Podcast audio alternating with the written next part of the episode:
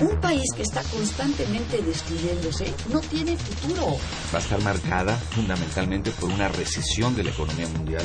Yo hablo del autoritarismo hasta nuestros días. Radio UNAM. Radio UNAM. Y la Facultad de Ciencias Políticas y Sociales presentan Tiempo de análisis. Me parece que tienen que darnos ya respuestas concretas. No se puede echar a andar la reforma electoral tal y como está planteada. Tenemos que seguir luchando por defender la libertad de expresión. Un espacio radiofónico donde con tu voz construyes el debate. Tiempo de análisis. Tiempo de análisis.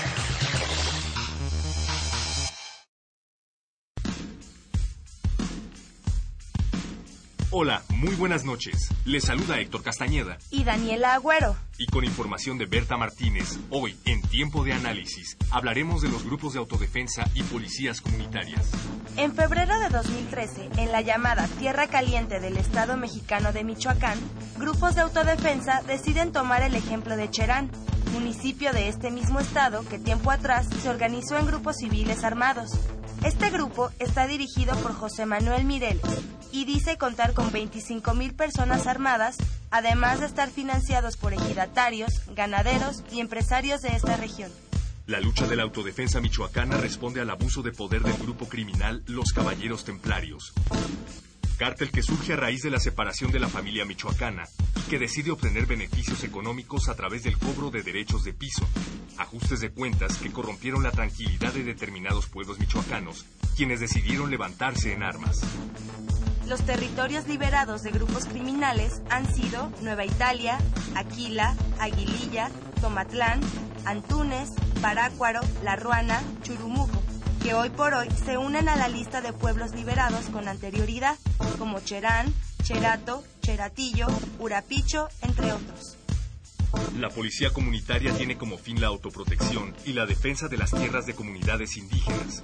Los integrantes de estas policías buscan una justicia colectiva y una autoorganización.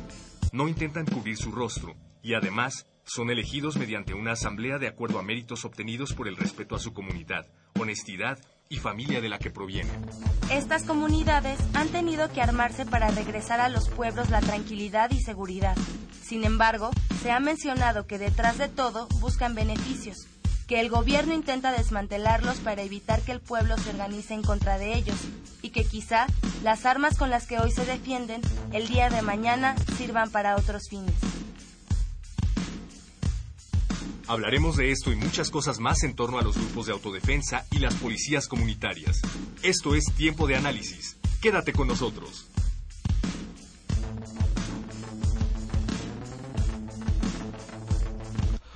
Muy buenas noches. Les saluda Carlos Correa. Esto es Tiempo de Análisis, el programa radiofónico de, la Facultad de Ciencias Políticas y Sociales. Estamos transmitiendo en vivo en el 860 de la AM, Radio UNAM y vía internet www.radiounam.unam.mx. Eh, nos pueden mandar todas sus dudas y sugerencias, así como sus preguntas, a nuestros teléfonos en cabina, que son el 5536-8989 y nuestra alada sin costo 01800 505 2688. También se pueden comunicar con nosotros a través de las redes sociales, vía Facebook y Twitter. En Facebook nos encuentran en Facultad de Ciencias Políticas y Sociales-UNAM y en Twitter arroba Tiempo Análisis. El programa de esta noche se llama Grupos de Autodefensas y, Políticas y Policías Comunitarias. Y en la mesa nos acompañan la doctora Guillermina Baena, doctora de Estudios Latinoamericanos, académica de la Facultad de Ciencias Políticas y Sociales, especialista en Seguridad Humana y Estudios de Prospectiva, así como coordinadora del Seminario de Estudios Prospectivos. Buenas noches, doctora. Muy buenas noches. También nos acompaña Heriberto Paredes, latinoamericanista de la UNAM, colabora en la Agencia Autónoma de Comunicación Subversiones y en revistas como Variopinto y Latinoamérica, revista del Comité Noruego de Solidaridad con América Latina. ¿Qué tal, Heriberto? Buenas noches. ¿Qué tal? Buenas noches. Eh, también nos acompaña Sergio Sarmiento, doctor en Sociología, investigador del Instituto de Investigaciones Sociales de la UNAM y especialista en temas como procesos sociales e identidad y movimientos indígenas y organizaciones sociales. ¿Qué tal, doctor? Buenas noches. Buenas noches. Y por último, tengo el agrado también de presentar a Abraham García Gárate, politólogo, politólogo por la UNAM, asesor de la Secretaría de Seguridad Pública del Gobierno del Estado de Michoacán en prevención del delito y coordinador de atención a grupos vulnerables, así como asesor de la Secretaría del Migrante del Gobierno de Michoacán en los temas de migración, atención a jornaleros, agrícolas, migrantes, erradicación del trabajo infantil del campo, conjuntamente con el Programa Internacional de Erradicación del Trabajo Infantil de la Organización Internacional del Trabajo. ¿Qué tal, Abraham? Buenas noches. Gracias, Carlos. Buenas noches. Buenas noches a tu auditorio. Eh, pues eh, estamos tocando hoy un tema de suma importancia desde hace un año y de lo que viene en la vida política y social y económica de, del país en general. Eh, quisiera empezar este programa marcando las diferencias de, entre policías comunitarias y autodefensas. Eh, doctor Sarmiento, ¿nos puede explicar un poco la creación de las guardias comunitarias, las policías, las policías comunitarias en Guerrero? Bueno, en realidad no es nuevo, ¿eh? Ahora se ha agudizado. La policía comunitaria en Guerrero va a cumplir casi 20 años ya. ¿Sí? No es nuevo. El asunto es de que hoy es más visible, más evidente. Más mediático. También. Más mediático además, ¿no? Se vende. Sí. ¿No? Entonces, eh, aquí el, el, asunto es de que la, eh, la violencia en, eh, del, en, en las comunidades rurales ha sido ya un problema muy añejo. Y lo que ha provocado que las comunidades se tengan que organizar para resolver un problema que este gobierno, ni los otros gobiernos, ni del PAN, ni del PRI, ni los del PRD, han podido resolver. ¿Sí? Que es la seguridad. La gota que de, de, derrama el vaso es cuando la gente ya no tolera que violen a sus esposas en frente de sus esposos o que roben a sus hijas. Y entonces así surge la policía comunitaria en Guerrero en 1995. La, la gran pregunta es, ¿este pueblo mexicano está armado?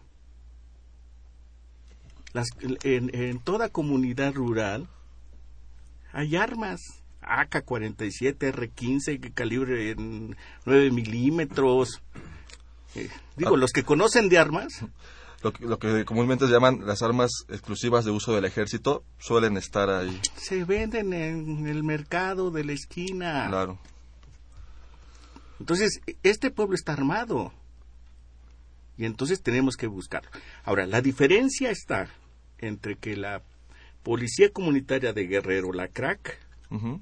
nace en asambleas comunitarias designadas por asamblea, uh -huh. ¿sí? Y se cumple un año para que cada quien cumpla su periodo, digamos, ¿no?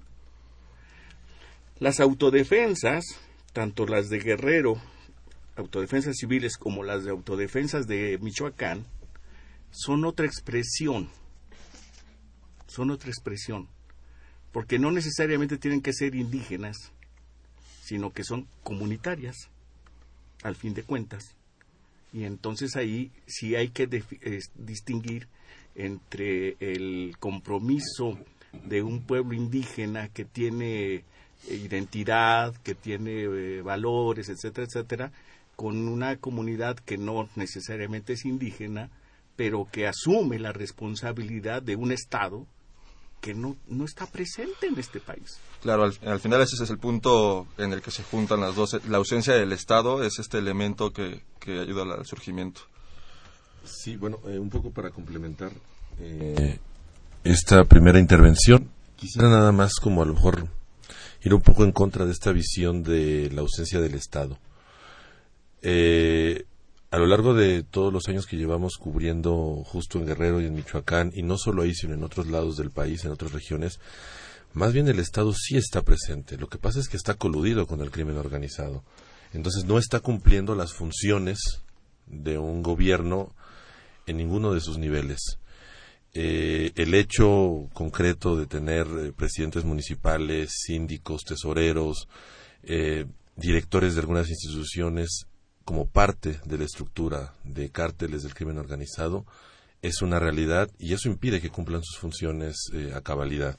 Entonces yo creo que más, más que una falta del Estado como tal, es más bien una distorsión de las funciones de, del gobierno, del cualquier gobierno como podríamos conocerlo en una comunidad y hacia arriba. Entonces, eh, para apoyar un poco esta cuestión de las razones por las cuales surge toda esta necesidad de eh, tener eh, en concreto la posibilidad de, de, verificar la seguridad de una comunidad o de varias. Abraham. Mira, yo creo que sí ha habido una ausencia de Estado. Podemos hablar del caso de Cherán, eh, de hace dos años que surgió el, el, conflicto fueron totalmente abandonados. Por eso las asambleas y el Consejo Mayor determinan la creación de estas eh, guardias comunitarias. Por ejemplo, los nahuas en Ostula, en la costa del Pacífico michoacano, también se organizan por medio de asambleas al sentir que en sus territorios están llegando grupos de narcotraficantes provenientes de Colima, influenciados por los sinaloenses, y que también a base de un Consejo Mayor determinan la participación de las guardias comunitarias, cosa que no sucede en Apatzingán o en la Tierra Caliente de Apatzingán, donde el ejército, en este caso ahorita, la Marina, eh, la Armada de México, en el caso de, de, Felipe Calderón, y de Vicente Fox, nuevamente el ejército, estuvieron presentes, pero no hicieron absolutamente nada. Hace dos años vino el gran éxodo de la Tierra Caliente de miles de gentes que llegaron de Buenavista, Tomatlán y de Tepalcatepec e invadieron totalmente pidiendo que participara el Estado más activamente en la defensa de sus comunidades. Y bueno, finalmente este es un paso más eh, ante esta falta de respuesta que han tenido. Comparto también la idea de que muchos de estos grupos eh, del crimen organizado están coludidos con las Fuerzas Armadas de este país y con el gobierno federal sobre todo. Doctora Guillermina, ausencia del Estado, colusión o las dos. Eh, parece que hay una contradicción en eso, pero yo creo que tenemos que tener claro primero que hay, una, hay un crimen organizado y hay una organización que le sirve al crimen organizado. Y lo que está pasando es que el Estado, en vez de, tener su función eh, de salvaguardar la seguridad ciudadana, a nivel de volverse a organización para el crimen, está precisamente teniendo acciones que están, eh, que se ve que están coludidas efectivamente con el crimen, ¿no? Anteriormente se les decía a los presidentes municipales, plomo o plata, ¿no? Escoge, ¿no? Y evidentemente con el tiempo, ¿verdad?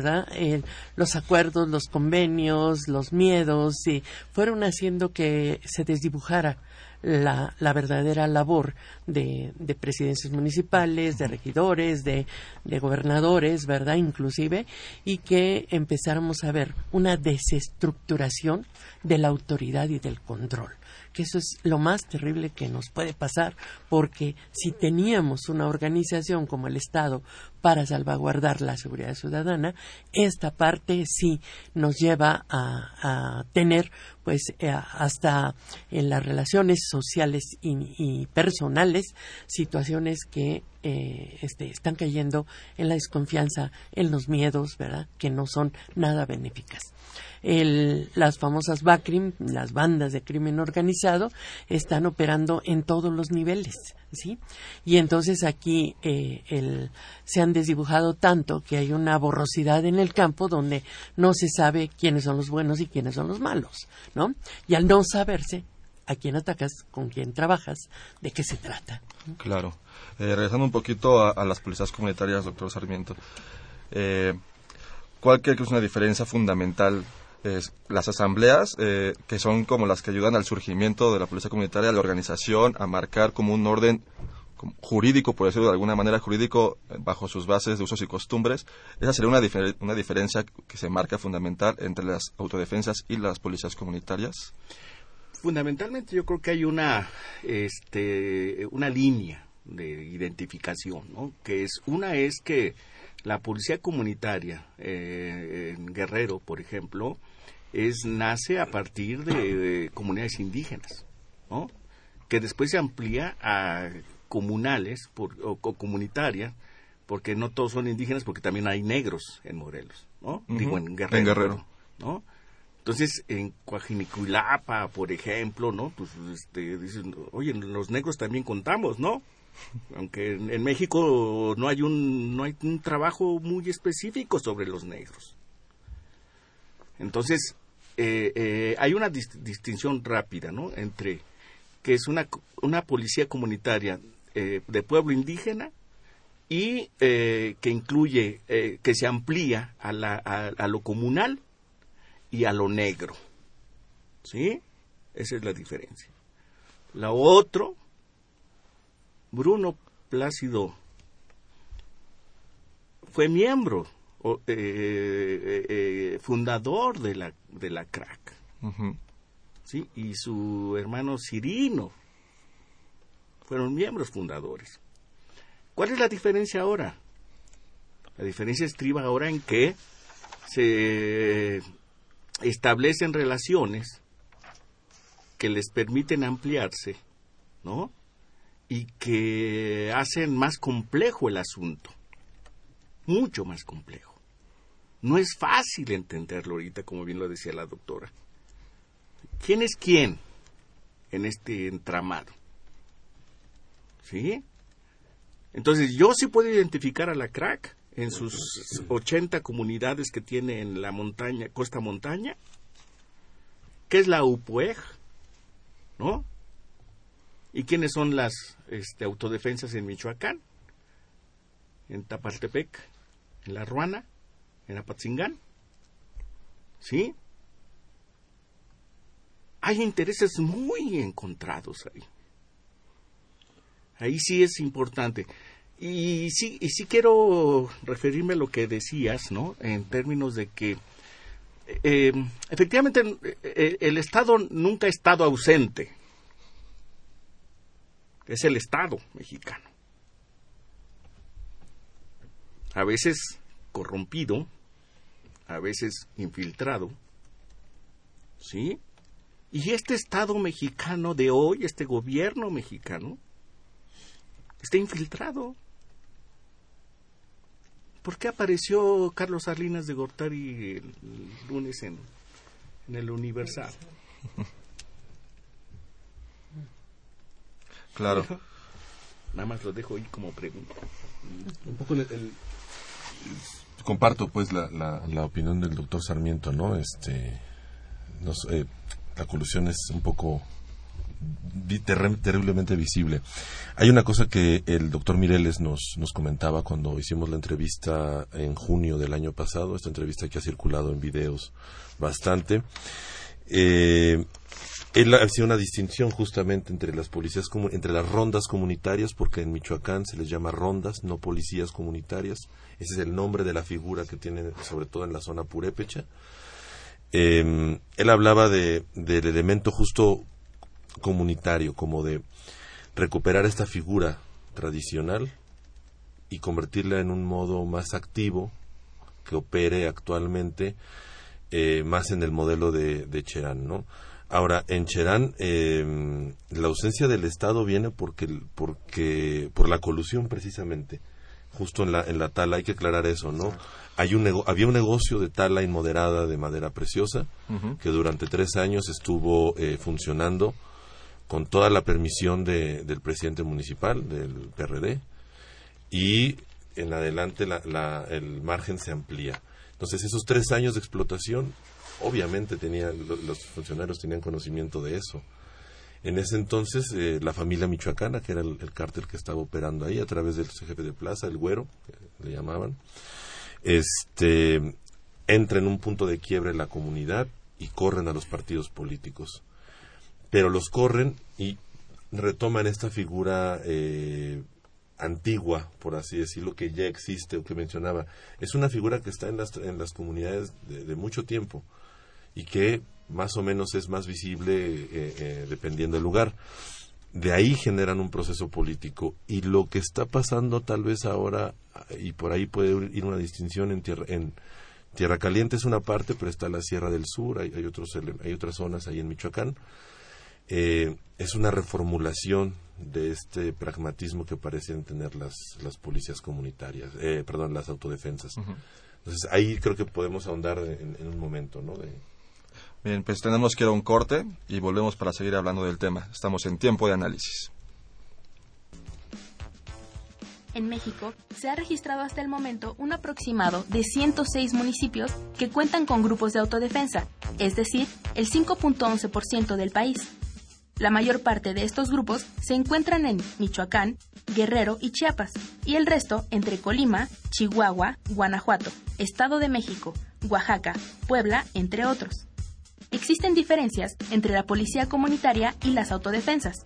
La policía comunitaria tiene como objetivo identificar los principales problemas de la comunidad, en particular los relacionados con la criminalidad, disminuir los actos delictivos y la inseguridad, mejorar la imagen de la policía y el sistema penal, promover la participación de la comunidad a favor de la solución de problemas delictivos e inseguridad y apoyar la coordinación interinstitucional referente al tema de seguridad.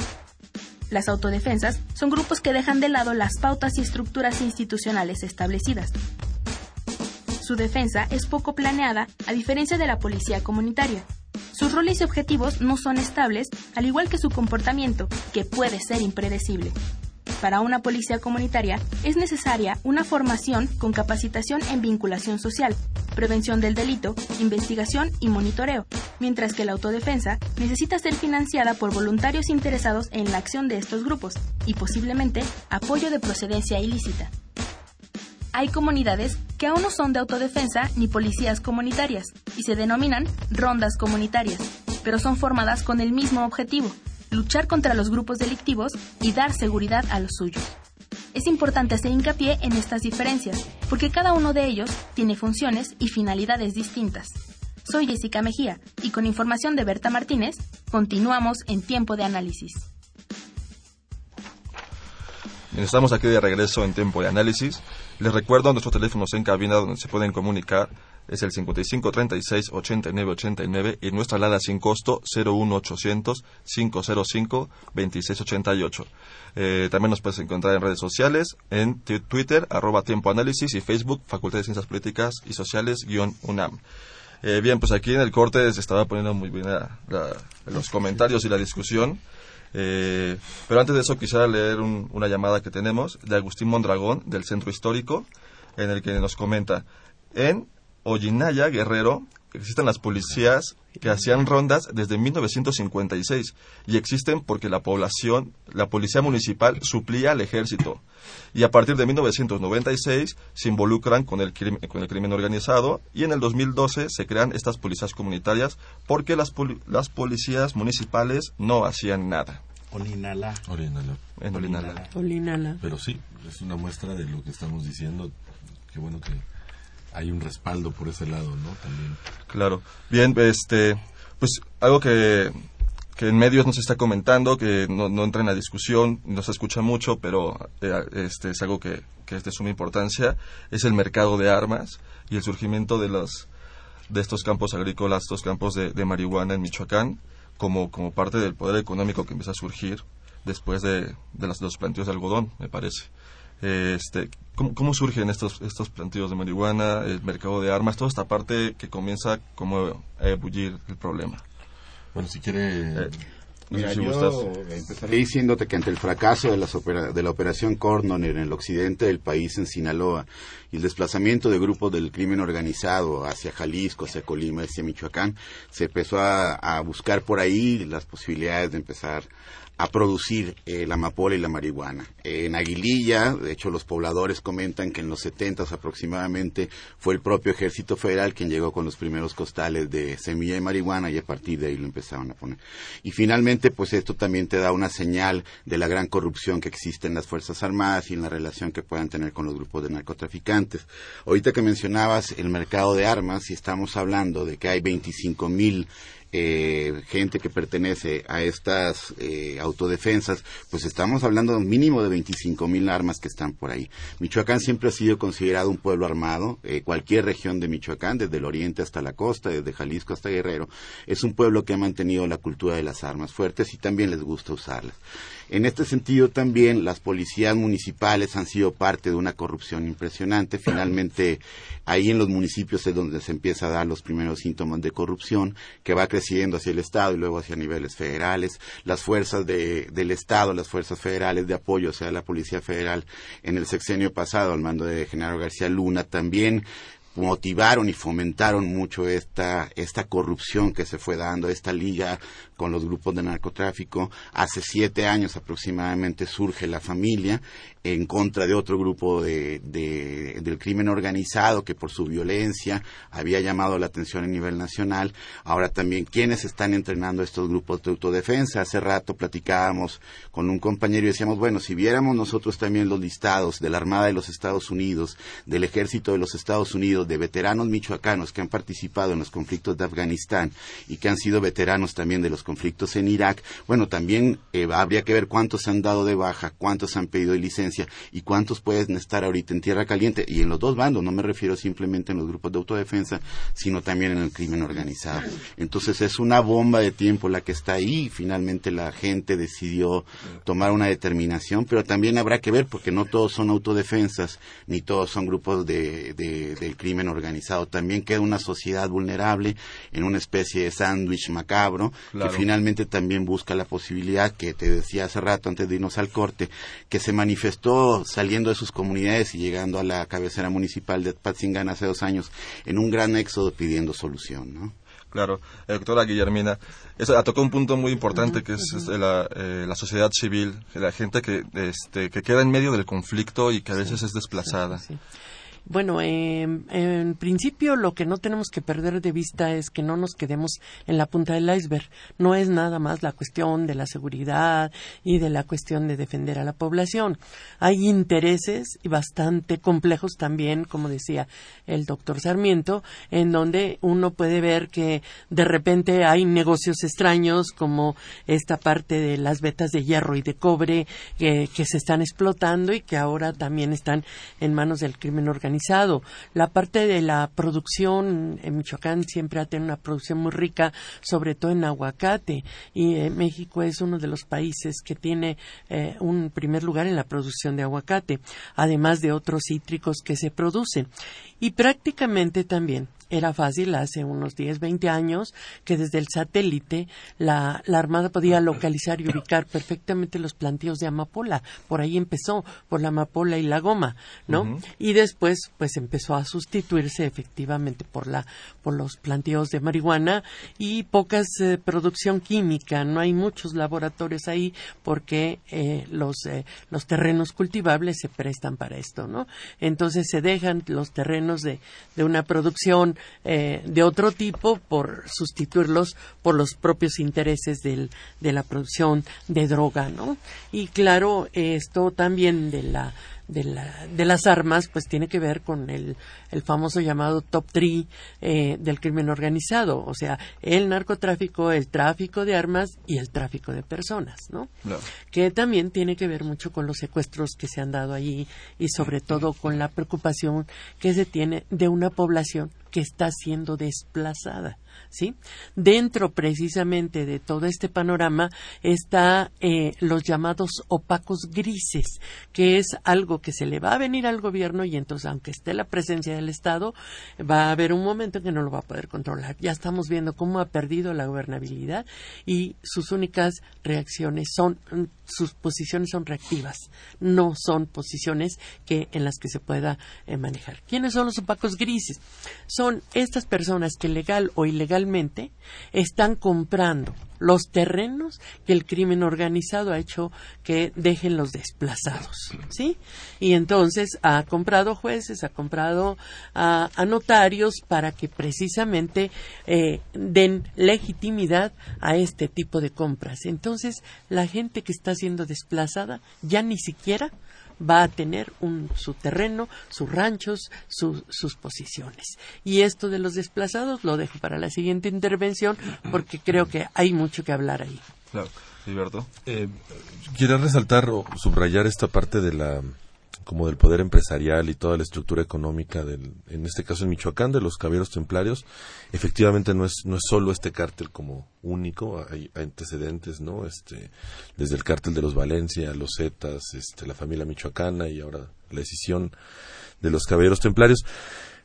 Pero efectivamente la extracción de hierro, por ejemplo, y oro en municipios como Aquila, donde la empresa Ternium, eh, muy turbia en su actuar, por ejemplo, y con mucha demanda de muertes por envenenamiento, no solo en Michoacán, sino también en Nuevo León.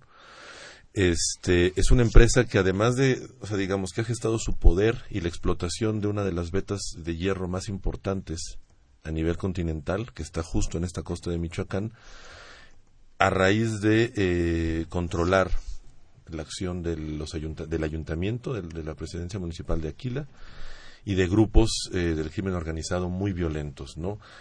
Justo el tema de, de las comunidades nahuas de Ostula, este, se inserta en este es un ejemplo claro de, la, de las consecuencias de este poder empresarial que el, vamos que tampoco es un misterio ni un secreto no las comunidades nahuas como Ostula como la recién fundada Chayacalan en 2009 y, y las aledañas Coire Pómaro todas esas regiones fueron desplazadas violentamente y todos sus líderes fueron asesinados uno por uno gracias al poder económico sustentado en el poder político y en el crimen organizado.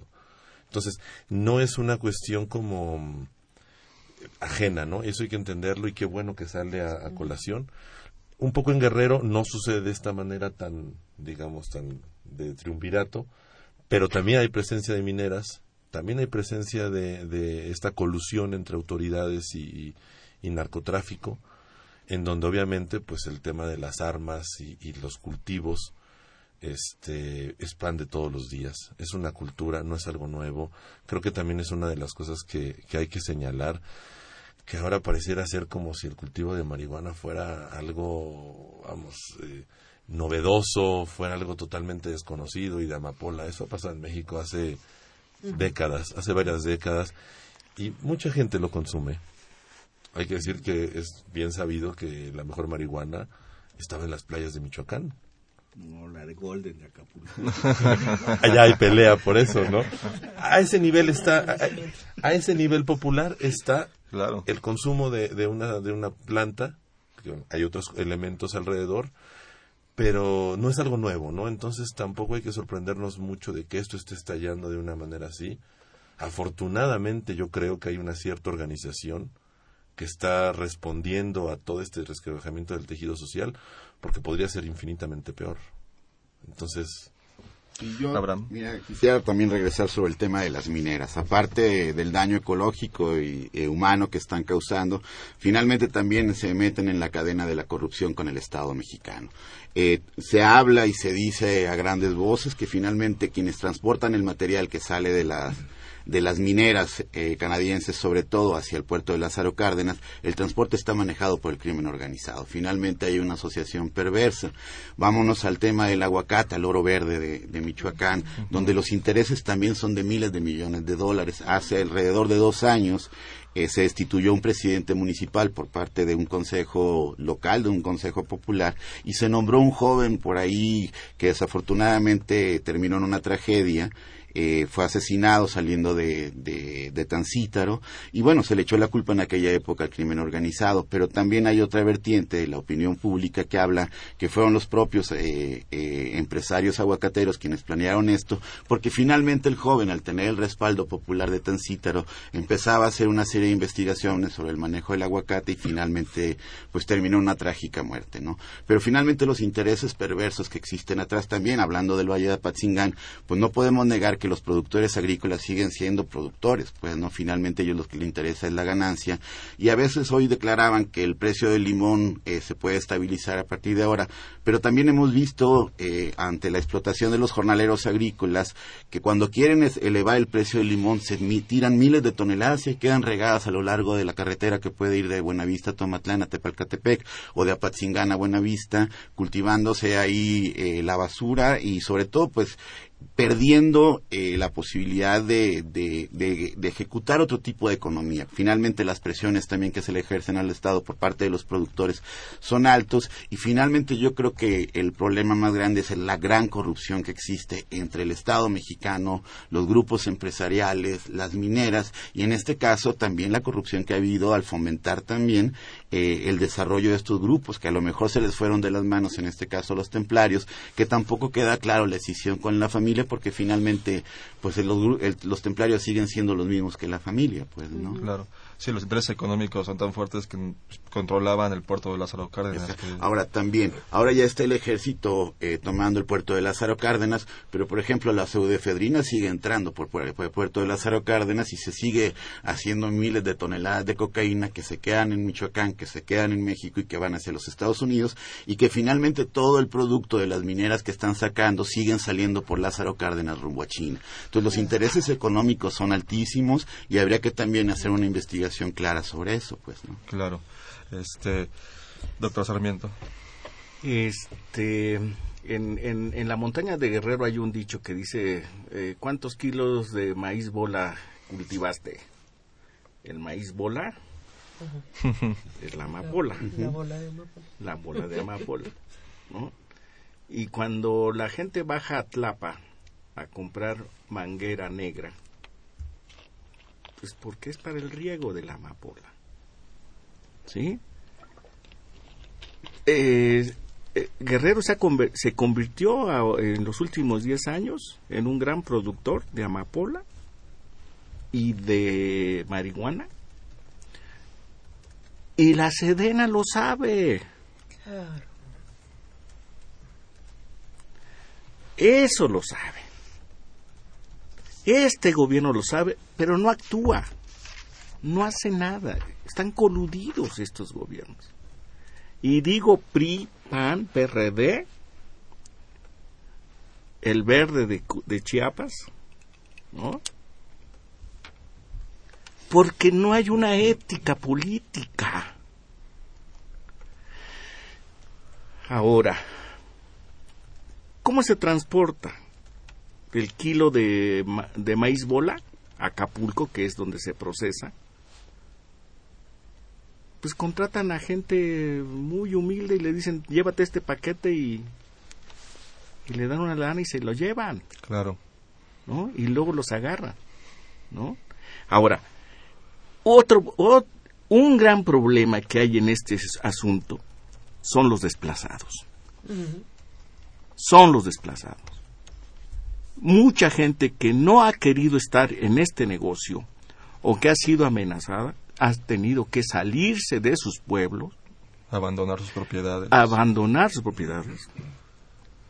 De eso nadie se hace cargo. Nadie se hace cargo. Este gobierno, este gobierno no hace nada. ¿Sí? Según la ONU, hay cerca de 11.000 o 12.000 desplazados por este problema del narcotráfico y la violencia. Porque no solamente es el narcotráfico, sino es la violencia que hay alrededor de esto. Que se genera debido a. Debido a. ¿No? Pero ¿qué, ¿cuál es la respuesta entonces de la sociedad civil? Pues autoamarse. Claro. nada más te lo pongo, nada más. ¿Tenemos tiempo? Sí, todavía adelante, sí. sí. Nada más te lo pongo.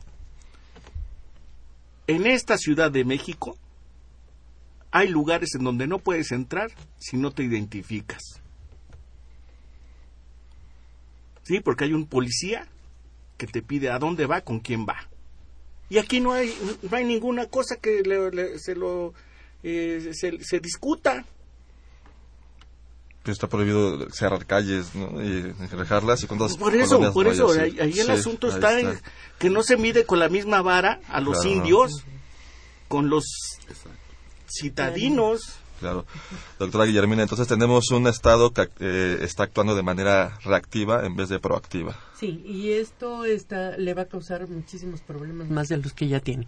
Ya está perdiendo la gobernabilidad en muchos territorios. No se, está ahorita focalizado y está llevándonos solo a ver Michoacán. Y ya se nos olvidó que hay un San Fernando Tamaulipas, que hay un Ciudad Juárez, que hay este un Durango. Parecerá que los problemas del país se borran. Exactamente, porque solo Michoacán tiene problemas y todos los demás no tienen problemas. Y tenemos estados, bueno, aquí se ha comentado la situación de Guerrero, pero hay estados como Veracruz, que está muy oculta y no se quiere sacar a la luz, a, menos que maten a un periodista y de repente digan, este gobierno ya lleva 10 periodistas muertos, otros tipos de violencia que no se han atacado. Y, y lugares como Sinaloa, que ya tiene cuatro o cinco generaciones de productores de de hierba y de los cuales pues empezaron diciendo, bueno, no importa si se van a envenenar los gringos, pero no calcularon que los el narcomenudeo se iba a dar y entonces se iba a extender a nivel del país. Y sobre todo esto de los desplazados ha generado un nuevo fenómeno que se llama solastalgia. ¿Qué es la solastalgia? ¿Sí? Es la pérdida por el dolor forzado por el propio poder, ya sea de la violencia o del mismo Estado. ¿Sí? Es cuando la gente se tiene que ir porque no le queda otra y entonces va viviendo el dolor de tenerse que ir de su, de su lugar y, y de haber perdido todo su patrimonio, su familia, sus esperanzas, el sentido y significado de su vida. Entonces, esa gente está llegando a todos los otros estados donde cree que puede encontrar cierta seguridad, en condiciones de pobreza y de marginación brutales. Y el Estado no quiere reconocer el número que la ONU u otras organizaciones le dan de desplazados. ¿Sí? Desde que entró dijo, no, no hay desplazados. Después, bueno, habrá unos seis mil desplazados, más o menos, dijo, ¿no? Pero, eh, ¿qué está haciendo? ¿Sí? Acá tiene que tomar medidas de inmediato sobre la recuperación patrimonial y la recuperación emocional de esas personas. Hay que ayudarlas en esos dos sentidos. Y no hay un organismo, cuando menos ni siquiera en la mente de, del secretario de Gobernación por sus declaraciones, que pueda ayudar a este tipo de, de situaciones que se van a complicar cada vez más. Tenemos muchos problemas sociales que no se, no se resuelven simplemente mandando policía no se resuelven a través de políticas. Pues no, esa es eh, la punta del iceberg que decíamos, hay que ver todo el conjunto. rápidamente tenemos dos llamadas del público. Eh, Carmen Pérez de Azcapotzalco nos comenta, el gobierno sabe los estragos que sufre el, individuo con el uso de la marihuana. Gracias por tu comentario. Y tenemos una pregunta de María Eugenia eh, de Coyoacán. Nos dice, ¿por qué en los medios de comunicación se dice que son diferentes los grupos de autodefensas de Guerrero y de Michoacán? ¿Y por qué eh, desacreditan a los de Michoacán?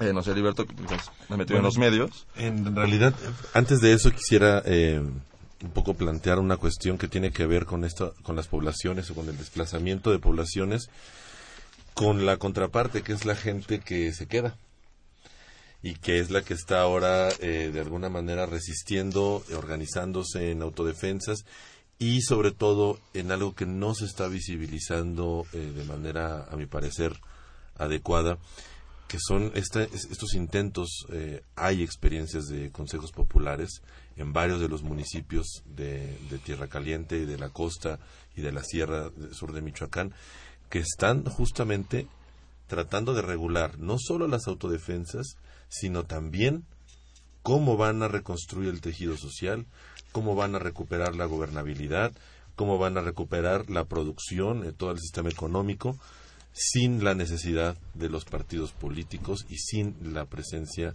de los cuerpos policíacos ni federales ni ni eh, cómo se llaman ni los militares. Entonces es la gente. Hemos hablado con muchísimas de estas personas hemos logrado entrevistar documentar en toda la zona en conflicto digamos por, por así llamarlo. Hay un montón de gente que está consciente de que necesita organizarse y no y no va a esperar nada del Estado. Claro. Y ahí hay una posibilidad, justo el referente ahí es Cherán. Entonces, es un buen ejemplo. Es un referente muy cercano en tiempo y espacio y está generando esta posibilidad en donde las autodefensas ya no están solamente este, decidiendo eh, solas, sino que están pasando por un filtro de, de un consejo popular, de asambleas, eh, regionales y eso y eso le da una vuelta de tuerca pues a la, a la complejidad del asunto en Michoacán que, que, yo creo que va a dar de, qué hablar en los siguientes este, meses. Eh, eh, doctor Sarmiento, yo, contigo, yo, creo Abraham. Que, yo creo que sí hay que saber distinguir entre las policías comunitarias, que, tiene, que va a cumplir casi 20 años ya, y las autodefensas. Es un fenómeno social muy complejo pero efectivamente, eh, se toma como ejemplo Cherán, pero Cherán es una excepción. Está complicado el asunto en Cherán. pero me parece que si em, lo que se ha dado en llamar la reconstrucción del tejido social, yo no sé qué sea eso, pero bueno. Le encanta al gobierno decir que va a reconstruir el tejido social. Yo no sé qué Suena bonito. Suena bonito, ¿no? Suena bonito, ¿no? Pero yo soy sociólogo, pues, ¿no? Y debo de saber qué es eso, ¿no? Pero suena bonito nada más. ¿Sí? Mientras los pueblos y las comunidades indígenas recuperen su autonomía, que fue eh, anulada en el 2001 con la Ley de Derechos Indígenas, en la época de Vicente Fox, mientras no tengan esa autonomía, va a ser muy difícil salvo que corran a los partidos políticos. hay que correr a los partidos políticos de este país. Claro, sí, es, es un mal que nos aqueja desde hace tiempo. Abraham. regresando a la, pregunta que nos hizo la radio escucha, yo no creo que se esté desacreditando. Simplemente hay muchos claros oscuros en la cuestión de, de Michoacán. Finalmente, el mantenimiento de un grupo de 20 a 25 mil gentes cuesta mucho dinero. El pertrecho, los desplazamientos mismos en, la, en, la, en, la, en el territorio que se está actuando, la gasolina, la alimentación, los pertrechos, finalmente ese recurso de dónde está saliendo. Habría que ser muy serios también en esto. Uno no no critica a la gente por haber tomado una determinación, también ya la presión a las que estaban sometidos, a la violencia que hablaba eh, los mismos profesores, eh, las violaciones permanentes a las mujeres, el secuestro de mujeres para la trata de personas.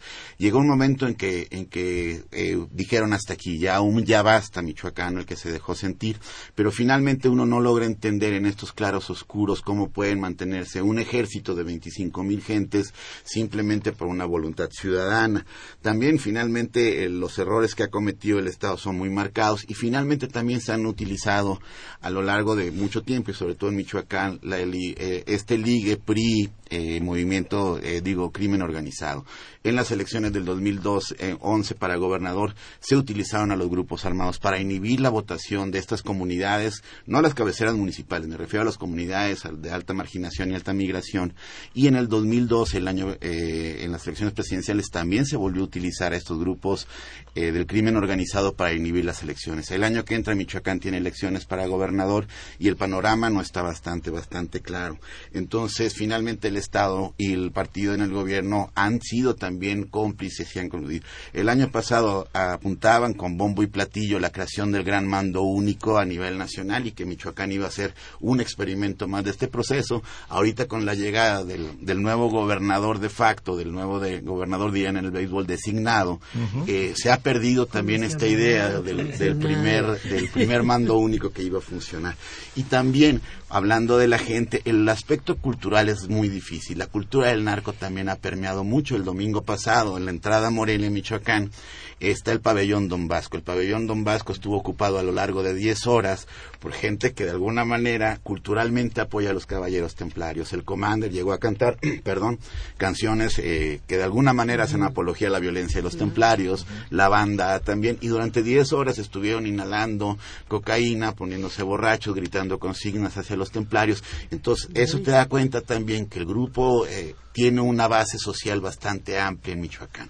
Entonces, finalmente, la guerra civil parece que se acerca, no hay un control del Estado, no hay quien maneje estos grupos, y finalmente también las diferencias internas que han tenido los grupos de autodefensa entre el, Mireles, entre los hermanos Farías Álvarez, han marcado también eh, esta duda grande que existe, pues, ¿no? Eh, yo lo dejaré ahí en un ratito más, pues ya. Eh, de hecho, vamos, Un, poquito, vamos a entrar a las conclusiones, eh, pero sí me quería tocar rápido parte de las conclusiones.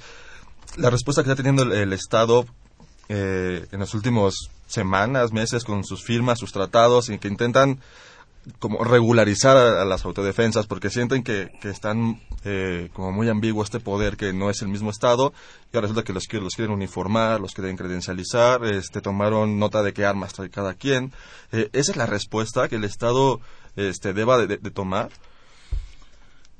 para empezar, yo creo que el convenio es una farsa, es un convenio de papel que no tiene ninguna validez concreta, está limitando las inscripciones a 100 eh, personas por cada municipio, lo cual es ridículo, es, es, irrisorio. O sea, los puestos donde se están registrando va la gente que ni siquiera estaba en, en los consejos populares de autodefensa, este, registran un revólver, una escopeta de caza, eso es nada más para que el gobierno deje de estar molestando. Eh, entonces yo creo que por ese lado el, el, el pacto no, no tiene mayor relevancia. Es en para la términos. fotografía, es totalmente mediático. Además, además, efectivamente, es una respuesta desagradable recuperar una figura porfirista de las guardias rurales, este realmente es, es- un poco patético de parte de- de- del federal, del gobierno federal y el de estatal. No sé de cuáles de los gobernadores de Michoacán, porque yo creo que hay como tres, incluyendo el comisionado, está Jesús Reina y está el querido Fausto Vallejo, que ya va de salida. Sí. Eh, doctora Guillermina, eh, conclusiones. Bueno, esto rebasó definitivamente al gobierno, ¿no? Entonces hay tal complejidad ajá, que, eh, digamos, para sintetizarlo, yo hablaría de tres elementos claves que están involucrados en esto. Primero, la corrupción, la impunidad y la gran incompetencia del gobierno, que sigue como avestruz, ajá, metiendo la cabeza y dando salidas, no soluciones. Mientras no dé soluciones, ¿verdad? El, el problema va a seguir y se le va a poner cada vez peor. ¿Sí? ¿Por qué? Porque asimismo ya está involucrado y metido en los mismos tres elementos, corrupción, impunidad y sobre todo incompetencia para poder enfrentar este problema. Gracias, doctora.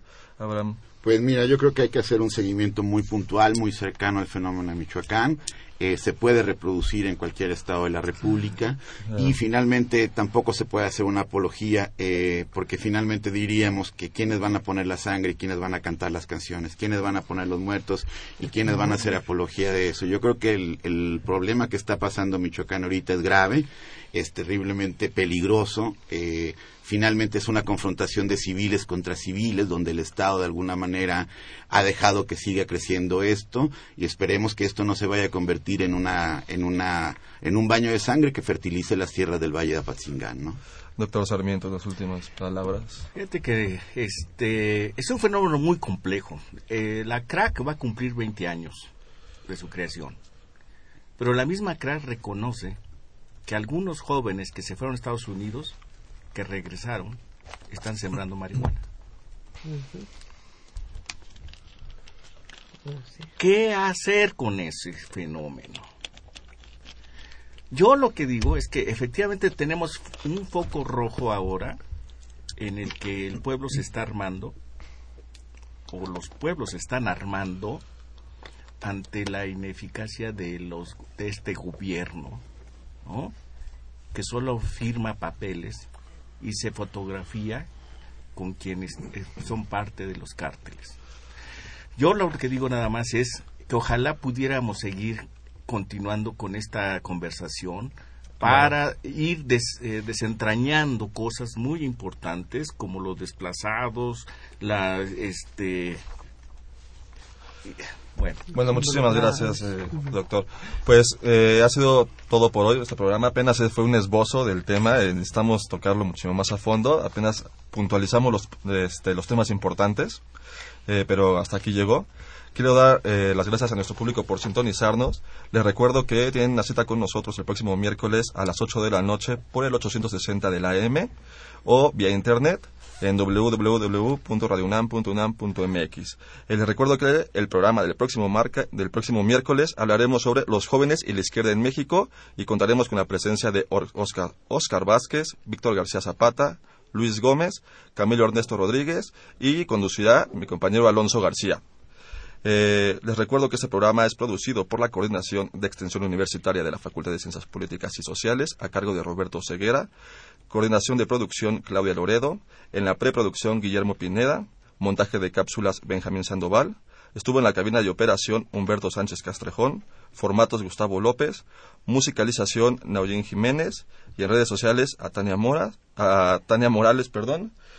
Este, se despide de ustedes, Carlos Correa. Muchas gracias a nuestros invitados por tenernos esta noche. Gracias, buenas noches. Muy buenas noches.